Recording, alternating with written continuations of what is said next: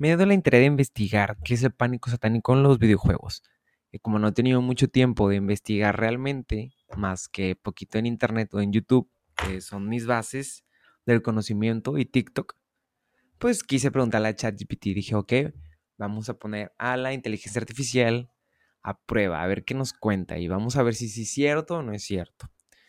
Y yo le pregunté así, yo fui bien, bien, ¿cómo se dice? Conciso de que pánico satánico en los videojuegos. Y ChatGPT me dijo lo siguiente.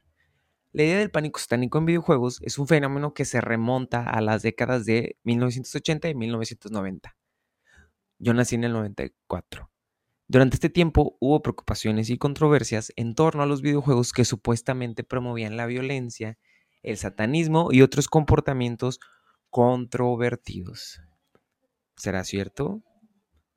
Uno de los casos más notorios fue el de los juegos de rol como Dungeons and Dragons, que fue acusado de promover satanismo y la brujería. Algunos críticos, padres y grupos religiosos argumentaron que los juegos de rol al involucrar elementos de fantasía y magia, podrían tener un impacto negativo en los jóvenes al fomentar creencias y comportamientos poco saludables. Además de los juegos de rol, hubo controversias relacionadas con otros videojuegos, como Mortal Kombat y Doom, que fueron criticados por su, violento y por su contenido violento y gráfico.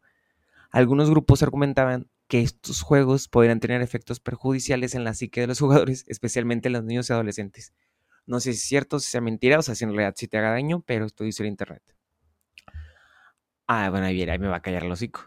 A lo largo de los años, numerosos estudios han investigado la relación entre los videojuegos y la agresión, pero la mayoría de ellos no han encontrado evidencia concluyente de que los videojuegos causen comportamientos violentos en la vida real. La mayoría de los expertos en psicología y sociología sostienen que los videojuegos son una forma de entretenimiento y que su impacto en el comportamiento humano es complejo y multifacético, influido por una variedad de factores. O sea que no es culpa de los videojuegos. Eres violento porque, pues así te tocó la vida.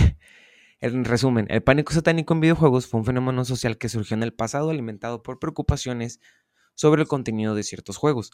Sin embargo, las investigaciones actuales sugieren que los videojuegos en general no son la causa directa de comportamientos negativos o peligrosos en la vida real. Ok, lo que yo entiendo es que no es culpa de los videojuegos, que el pánico satánico se originó como en los 80s y 90s por culpa de...